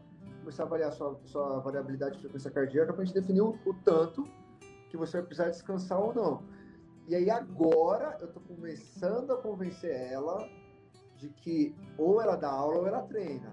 Então, é, e para a cabeça dela, muito é difícil. difícil ela falar não. Eu falei, então você vai ter que é, é começar a se adaptar porque isso vai começar a ter lesão, isso vai, você não vai conseguir atingir seu objetivo, aí começa a vir a frustração e você vê que está vendo porque cada, é cada vez mais. Entendeu? Cada vez mais. É. Esse, a, o, o, eu o atleta, o atleta, para mim, ele é uma máquina. Entendeu? Qualquer atleta, para mim, é uma máquina. Só que é um corpo humano. Teve um paciente é. meu um dia que ele falou um negócio que eu achei fantástico. Aí eu falei, eu estava explicando para ele qual que é o mecanismo da quebra, né? Eu falei assim, olha, você começa com uma lactato, aí o lactato vai, você não consegue tamponar, aí a hora que acontece isso, você a, a fibra praticamente ela ela tá contraída, ela para de contrair, que é a quebrada, que é a cãibra, que é a dor, que é o cansaço, é assim. Aí ele virou para mim e falou assim, doutor, eu sou engenheiro, você sabia que no, no aparelho tal a gente tem um dispositivo que faz isso? E pronto, é isso. É isso que acontece, entendeu? Então, eu falei assim, tudo é uma máquina. E se você é. bota energia total numa máquina, você vai quebrar ela. E é. o que, que você tem que entender? Que tem que ser tem que ser feita essa programação, isso é, é fundamental que ela seja feita, e que você saiba o momento de parar e que se você está descansando, por incrível que pareça, para mim eu acho que é a parte mais importante. Porque é a hora que você treina, você faz as microlesões e no descanso que você evolui. Então, a gente conseguir convencer. Nossa, é, é muito difícil, né? É muito difícil, viu? Você fala, não, tem, tem que ficar, para um pouquinho, não tem problema. Então, com número, às vezes, eu uso muito métrica por isso. Eu não sou total a favor de métrica, porque até mesmo eu acabei de fazer um teste de VO2 que o, eu acho que o meu treinador está melhor do que o teste de VO2. Então assim, eu falei, ó, pelo teste de VO2 analisando o treino, eu acho que o valor que a gente tava, tinha colocado antes estava melhor, mas porque, assim, aquilo, é, um atleta é um ser humano, então você tem que levar muito em consideração o que ele está falando, qual que é o feedback que ele está te dando. Sim. As métricas, elas servem para você somar tudo e convencer. Eu uso muito métrica uhum. para convencer o cara de parar. Vamos parar por causa Freia, desse, dá uma desse freada. número, entendeu? Porque realmente acontece isso mesmo. Me vem a lesão e aí piora, porque, cara, imagina, se o cara tá com um objetivo, o cara quer fazer um Iron, o cara quer fazer uma ultra, o cara quer fazer uma maratona, meu, o cara tem uma lesão, aí que não vai conseguir mesmo. Né? É. Ô, Paty, qual, que, qual que é o teu dia de descanso? domingo, todo domingo. Ah, você descansa domingo? Descanso. Descanso. Não, domingo, não, não, domingo relaxa. Domingo... você viu que o Rebolo falou hoje? Hoje ele postou não. no story dele, ele mandou, falei, nossa senhora, ele mandou assim, olha, é o seguinte, esse negócio de ultra, descanso, não, não é descanso, não. É treino, treino, treino, treino, treino, treino, treino, treino. Ele mandou, ele mandou essa hoje. Assim, cara, e, e, é, e, e, é difícil mesmo, assim. É, separar um atleta, para mim, é a coisa mais é difícil. Muito difícil. Ué, o, é. o Mi, a gente fez aquela live com o Aziz sobre imunologia, imunologia, e o quanto, por que que precisava ter descanso após a vacina. Sim. Mas eu fui crucificada. O que, que é após a vacina?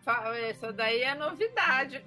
Ah, eu vou mandar é. Eu não vi essa live. Você, você sabia disso? É. Eu não sei. Não. Eu não sabia, não, não sei. Tem que descansar 15 dias após a vacina. Não, 15 dias? 15 dias. É a morte. Né?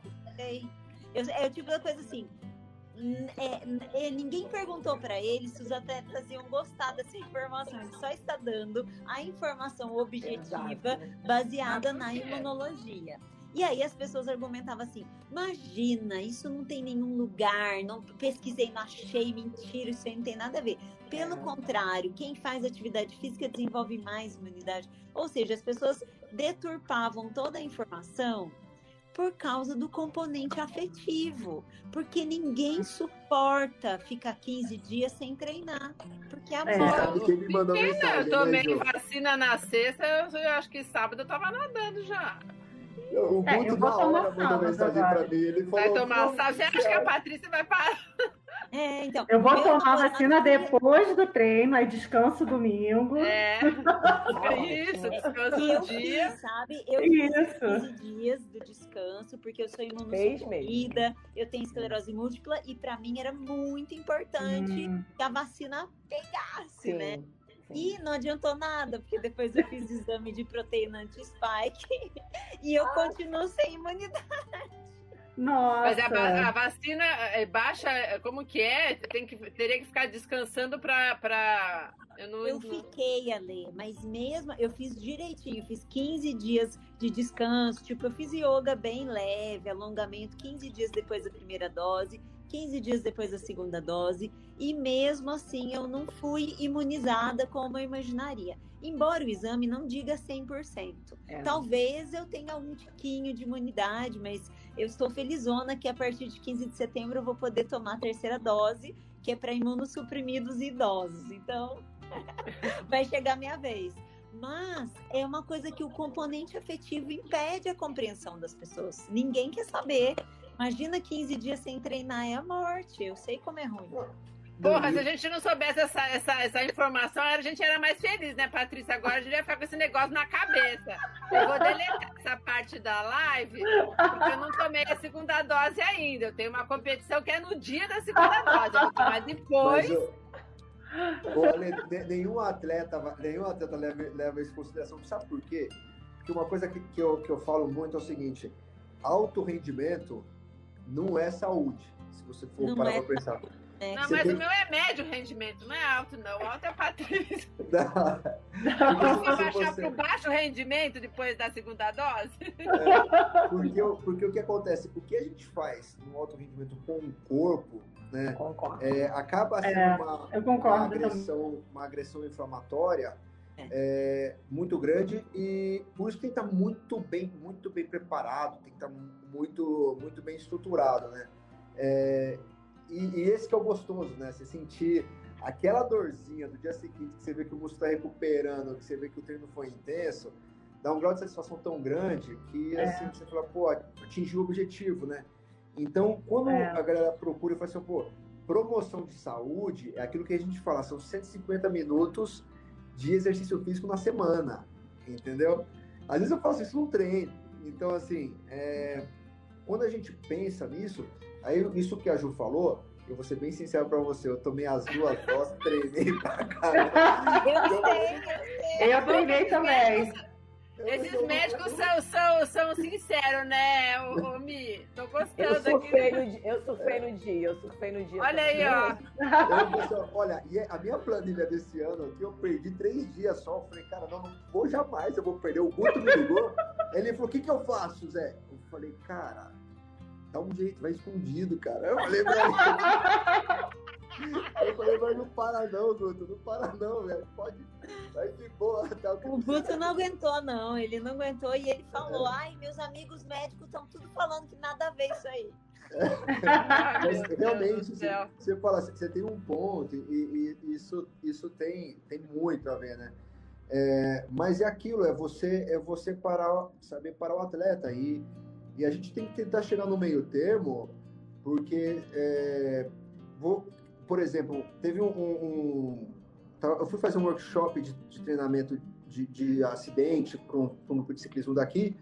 Aí teve um. Eu tava vendo a galera zoar um cara que tava vindo, que ele ligou o Strava, porque ele tava andando. Ele veio a pé e ligou o Strava dele.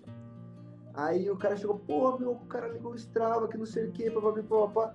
Aí eu virei pra ele e falei, cara, por que você ligou o Strava? Ele, não sabe o que acontece? Eu caí e tive uma fratura de processo transverso da coluna.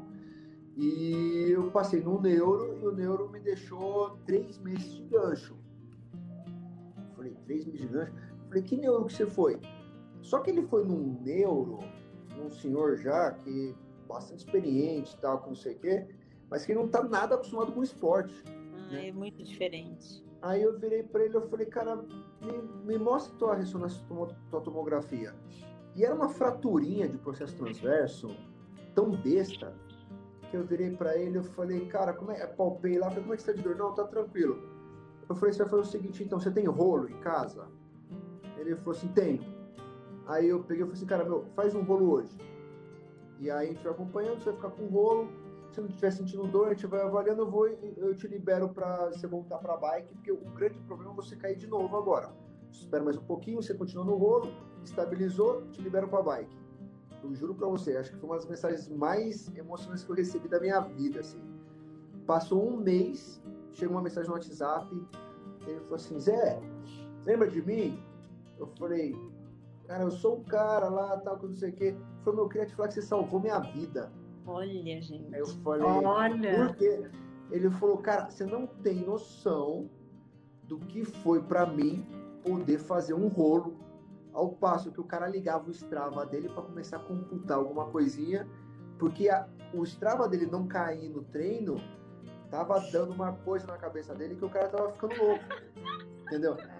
Aí eu falei, cara, mas assim, não, obrigado, tal, não sei o quê, mas você tá bem, tal. Não, pô, já tô, já tô na bike, já tô treinando, já tô fazendo tal. Então, o que, o que, que a gente tem que ver? É, você olhar para um atleta hoje, ele é, é diferente de eu olhar para minha paciente que está internada lá, que é uma senhora que caiu e cortou a perna aqui na, na no, no, no criado, assim, na, na, na mesa, sabe? Então, assim, é, isso é uma coisa. Agora, se você pegar o mesmo atleta que eu fui, que tá com o dedo desse tamanho, e aí o cara falou assim, não, se eu tiver com o dedo quebrado, eu vou competir porque eu fecho a mão, esse cara, ele é diferente. Então, É, Tem que ter um olhar diferenciado. total, porque a cabeça dele é diferente, né? Funciona de outro jeito. Totalmente. Eu, acho, que é, é por aí que, que dá pra gente ó, puxar o gancho aqui, gente. Ó, já estamos com uma hora, quase uma hora e meia de live. O papo tá bom aqui, mas v- vamos procurar encaminhar para o encerramento. Uh, pena que o Harry não, não pode estar aqui com a gente, mas não tem problema. Acho que cada um aí contribuiu com a, com a sua experiência de profissional e atleta também.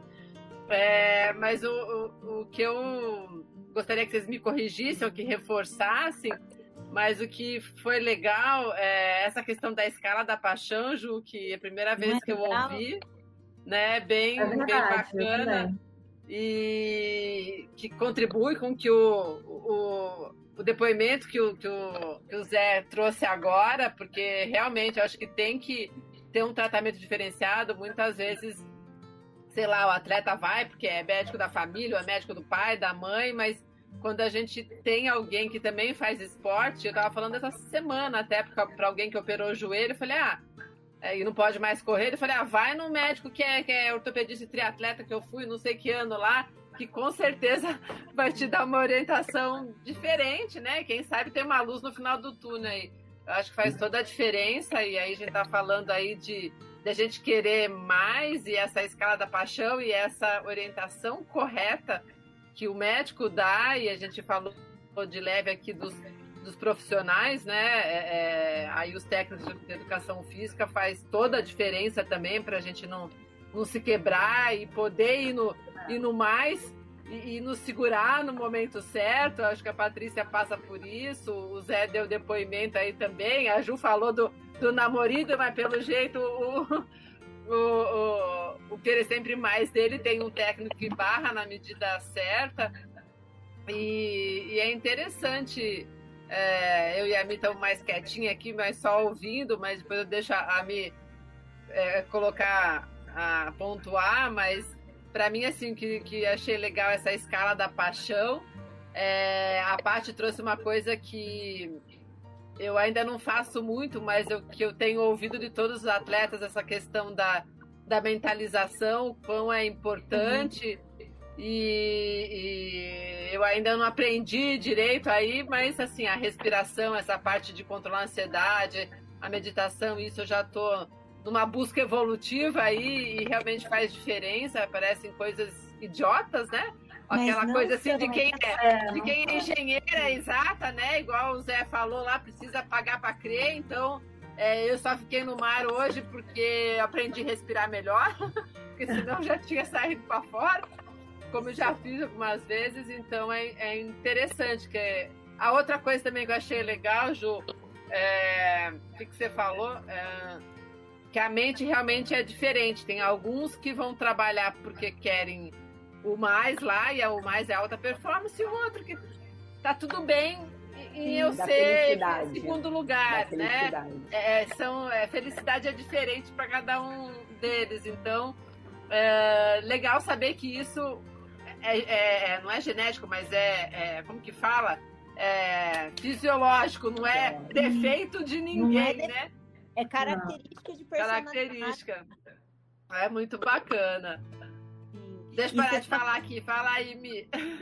Deixa eu só falar uma coisa, Mi, antes você encerrar é, esse olhar do médico e de reconhecer a gente atleta é tão importante. Eu acabei de passar por uma situação dessa que eu quebrei o cotovelo nas pedras fazendo arte. E aí o Cruve me orientou. E ele falou, Ju, você tem que começar físio. Eu falei, ah, será? Mas tá tudo bem. Ele, não, Ju, você tem que começar físio, porque você gosta muito de fazer atividade física e você vai ter que reabilitar 100%. Imagina você sem fazer essas invertidas aí que você adora. Vai pra físio. E fez a diferença, Pruve. Eu tô ótima, tô me sentindo super forte de novo. Eu tô só esperando seis semanas para inverter, porque é o tempo da consolidação. Estou esperando ansiosamente. Muito obrigada. Que bom. Então, gente, é, bom, é, eu vou começar dando uma palhinha em relação ao que a Alê falou é, da mentalização da, da Paty. É, o, o, o, surf, né, que é o esporte que mais pratico, ele é muito é, dinâmico, então, tem vezes que o mar está muito grande, tem, vez, tem vezes que o mar sobe, cresce, né? As ondas crescem. A, a... Vocês que são do mar também sabem que se modifica durante o treino.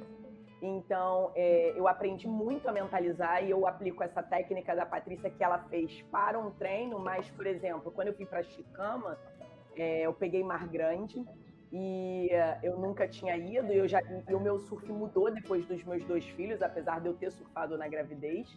E uh, eu fiquei com mais medo de morrer por conta das crianças, Porém, eu, eu uso isso como não, não posso me bloquear. É um esporte que eu amo, eu sou apaixonada, é o meu estilo de vida, então eu tenho que continuar. Então, mentalizar é, é importantíssimo. A gente, quando tem a, a mente saudável, o nosso corpo, com certeza, ele vai ser saudável. Claro que tem todos os comemorativos de estar cuidando do corpo, mas eu, eu, eu gosto de, de reforçar que não adianta a gente estar cuidando, como eu vejo muita gente que cuida do corpo é, em tudo e esquece da mente. E aí você não vê aquela, aquela resposta ideal da saúde completa, integrada, né? Que a gente é um ser totalmente complexo. Eu falo isso pro meu marido todos os dias, que tinham que estudar mais o ser humano e menos máquinas e computadores, enfim, essas coisas, porque somos um ser, é, somos seres complexos. Então, assim, eu super apoio o que a Paty falou, funciona muito para mim. Eu sempre, é, sempre não, mas na maior parte das vezes dá muito certo e, e é uma excelente dica mesmo. Em relação ao que, o, que a Ju falou né, agora e que o Krube falou um pouco antes, é o movimento, é, quando eu, eu, decidi, né, tive a ideia, tudo é exatamente isso. É, você chegar ao movimento Médicos Atletas, é a gente, eu estava me, me deparando com muitos colegas, aliás, a maioria dos colegas, que é, falavam do esporte, das lesões do esporte. E eu sou anestesista, não sou, não, não me meto a falar de, da área que não é minha, mas a gente observa como colega e eu vendo que as coisas não estavam muito conexas, né? Fiquem mobilizados seis meses, três meses. E eu falei assim, gente, é, é, a gente parado, né? O estático é ruim para o corpo, né? E é péssimo para a mente. Então tem alguma coisa errada. Eu acho que quando quanto mais a gente é, fala e, e, e, trata o que é quando a gente faz, né? Você se colocar no lugar do paciente, né? E o paciente atleta, ele quando tem um profissional e eu não digo só médico, eu digo qualquer profissional da área de saúde que lida com atletas, e não só atletas, e esportistas em geral, tem uma visão diferente. E é essa visão que a Ju testemunhou agora. Então, assim, eu acho de extrema importância, é, claro, ah, eu não preciso ser o, o profissional que trata o atleta, mas é, o, o, fato de estar o incentivando e estar é, mostrando todos os diversos benefícios que já foram descobertos, é maravilhoso. Então, é, hoje aqui, é, é, é, eu gosto muito da, do Conexão Esporte à Saúde, que foi o nome que eu e a Ale é, criamos né, nas nossas. Num passe de mágica. É, então, uma coisa meio. Que, que nome que a gente vai dar? É. Saiu e foi excelente. Por quê? Porque é, todo mundo que fala nesse espaço aqui, né, que a gente modera e abre para vocês, são, é, são pessoas que praticam, não são pessoas que leem, né? Então isso para mim é, é fundamental, sabe? É, é, chegar e ter no movimento pessoas que, claro, que tem de tudo, tem umas que eu estou tentando catequizar e a gente tem, né, um trabalho de formiguinha, mas os que já são os, do, do, do, os, os que vi, vivem, né, o esporte, é, falam com uma categoria assim, sei, é, é de, de, de admirável, né? É. É. Então, é, esse é o recado, é um espaço que é maravilhoso, porque você vê que é, cada um conta experiência do trabalho, da vida, mas a experiência sua. Isso é muito bom. Escutar cada historinha, que todo mundo aqui tem uma história. Então a gente fala com categoria, né? É muito bom. É. E, a gente sempre a aprende. E a gente sempre aprende. Muito bom. Muito bom. Pa Patrícia, vou antes do Zé falar, vou passar para você dar o recado final. ah, gente, foi muito legal. É, é legal isso que a gente sempre está aprendendo, né?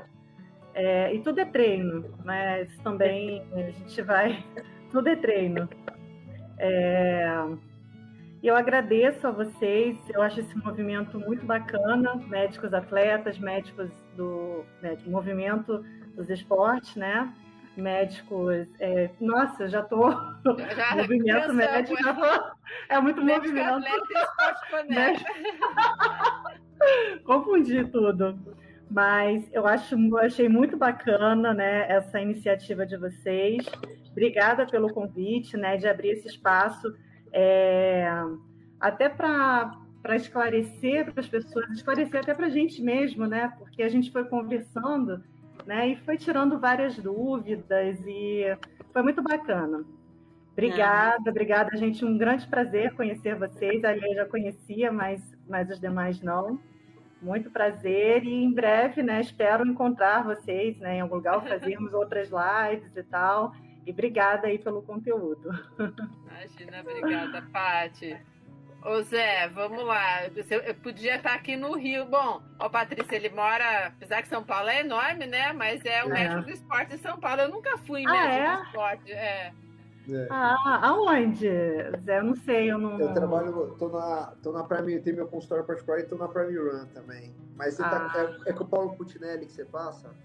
É, era com, é porque assim, ele saiu, ele é né? Fantástico ele tá no Atlético agora, né? É, ele saiu é. lá da Care Club, ele não tá mais lá. Ele Mas é, era, foi ele, ele, ele, na live. Ele, ele é fenomenal.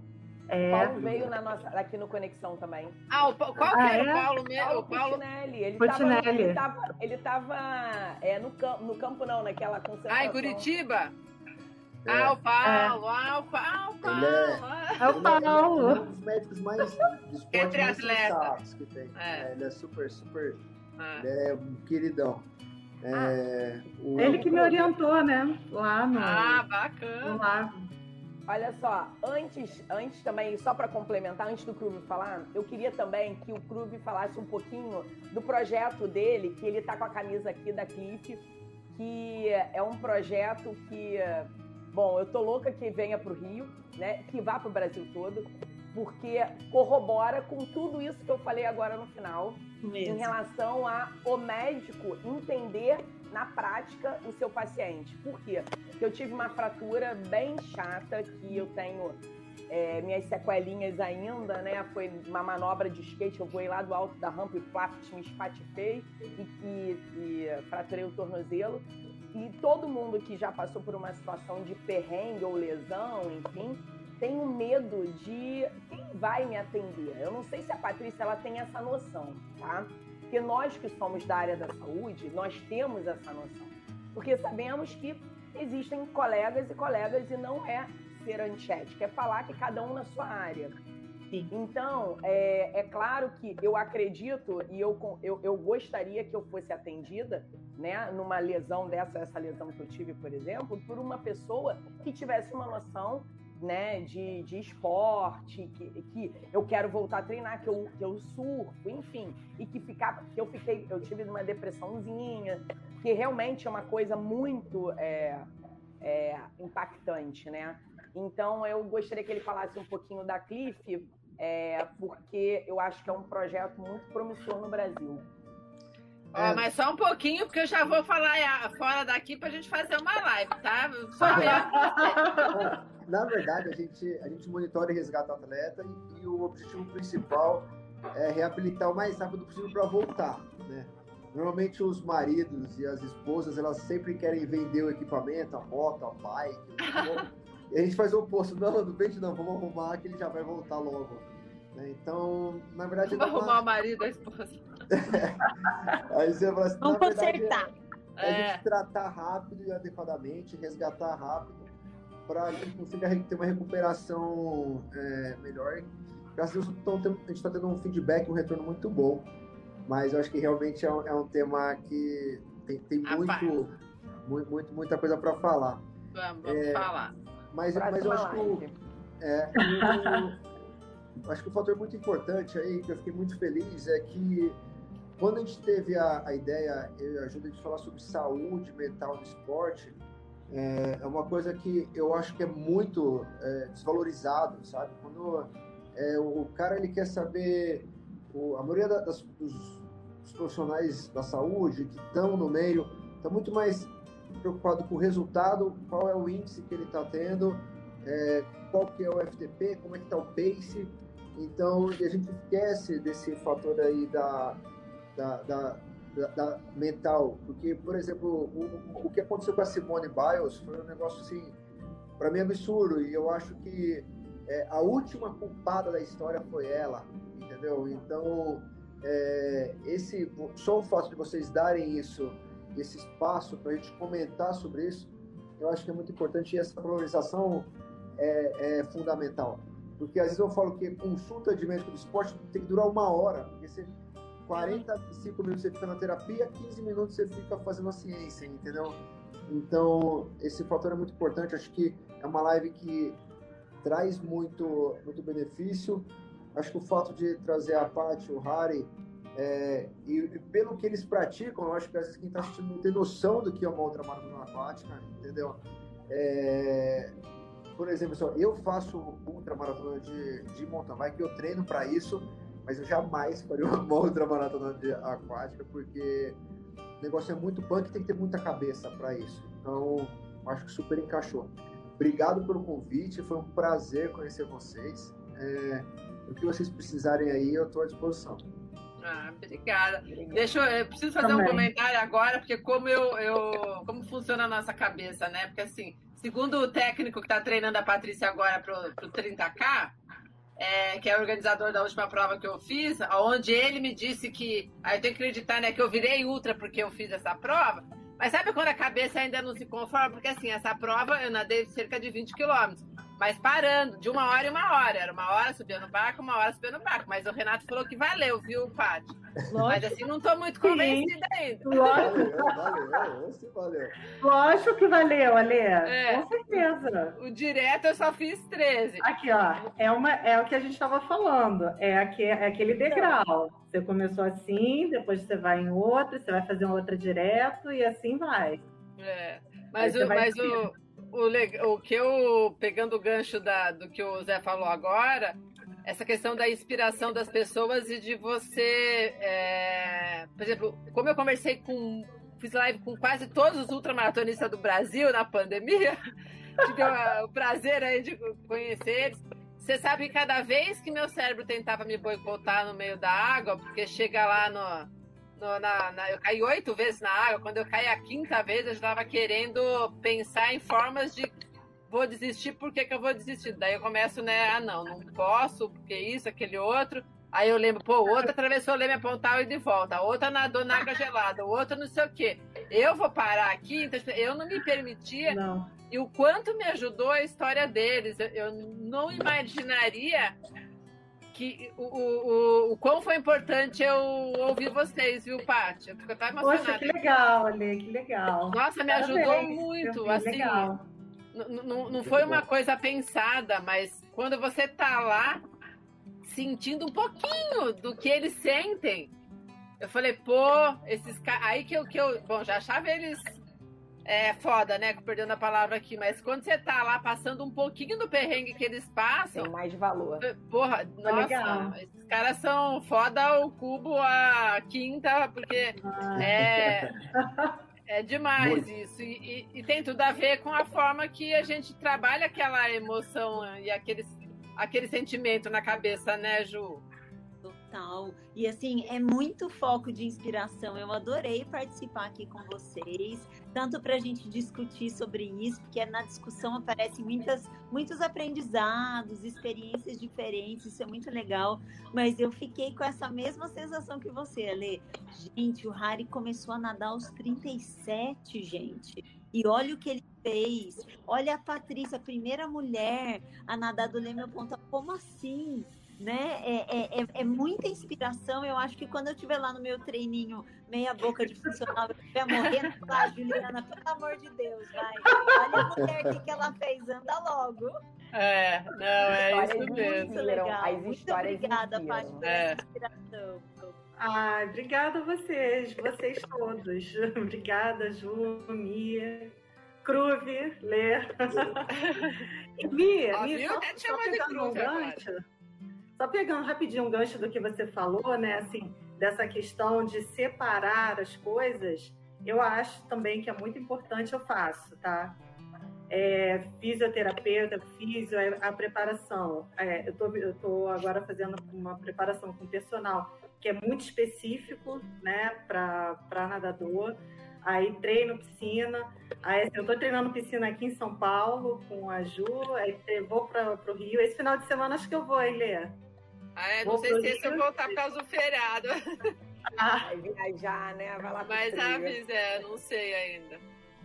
Aí eu vou, aí eu treino lá no mar, então, né, e tem um físio, né, que é justamente para cuidar da, né, desses problemas físicos e tal, mas eu concordo que é totalmente importante, não dá para ir deixando. Nutricionista, eu também tenho nutricionista, e tudo faz parte, né? Eu acho. É. Olha, pessoal, o papo tá ótimo. Eu nem me preocupo se tem gente vendo, não, porque isso daí eu já percebi e, e que depois a gente tem realmente sempre é. mais de 30 visualizações quando fica gravada no YouTube, isso que é bacana. Né? Uhum. E a gente sabe que a concorrência de lives agora, então assim, se eu fosse me preocupar, eu já tinha parado de fazer live, mas é, tem, tem ficado bem bacana aí e a, e a repercussão é, é, é, boa. Cada um vê no, na hora que mais lhe convier avisando vocês, a galera, que daqui a um mês essa nossa conversa vai virar podcast também. Né? então hoje entrou no ar no Conexão Esporte à Saúde, o podcast sobre se é possível ser pessoa com, com diabetes e, e, ser atleta. Então foi a nossa última live, tá lá. É só vocês colocarem lá podcast Conexão Esporte à Saúde. E daqui um mês vocês estarão lá também. Mas... Poderão se ouvir como podcast, que é bacana também. Tá? Então, obrigadão. pelo trabalho de vocês, porque a forma como vocês fomentam, divulgam e fazem o assunto ficar assim num tema em evidência é muito importante. Eu agradeço ah, muito obrigada. a mim, porque o que vocês fazem é genial. Ah, obrigada a vocês. A, a, a, Ju, a Ju já, a Ju tá, já tá no movimento ela é minha modelo. Agitando. Vocês não ver as poses dela com, o bore do movimento. Ah, gente. eu vi ela com o bore. Olha! Daqui a pouco vai vir invertida. Pra, pra ficar é. mesmo pra postar no feed. Vocês vão ver só. Ai, galera, boa noite então. Boa Foi um prazer. Legal. Boa noite. Prazer, hein, gente. Beijo. Prazer. Beijo. Prazer. Prazer.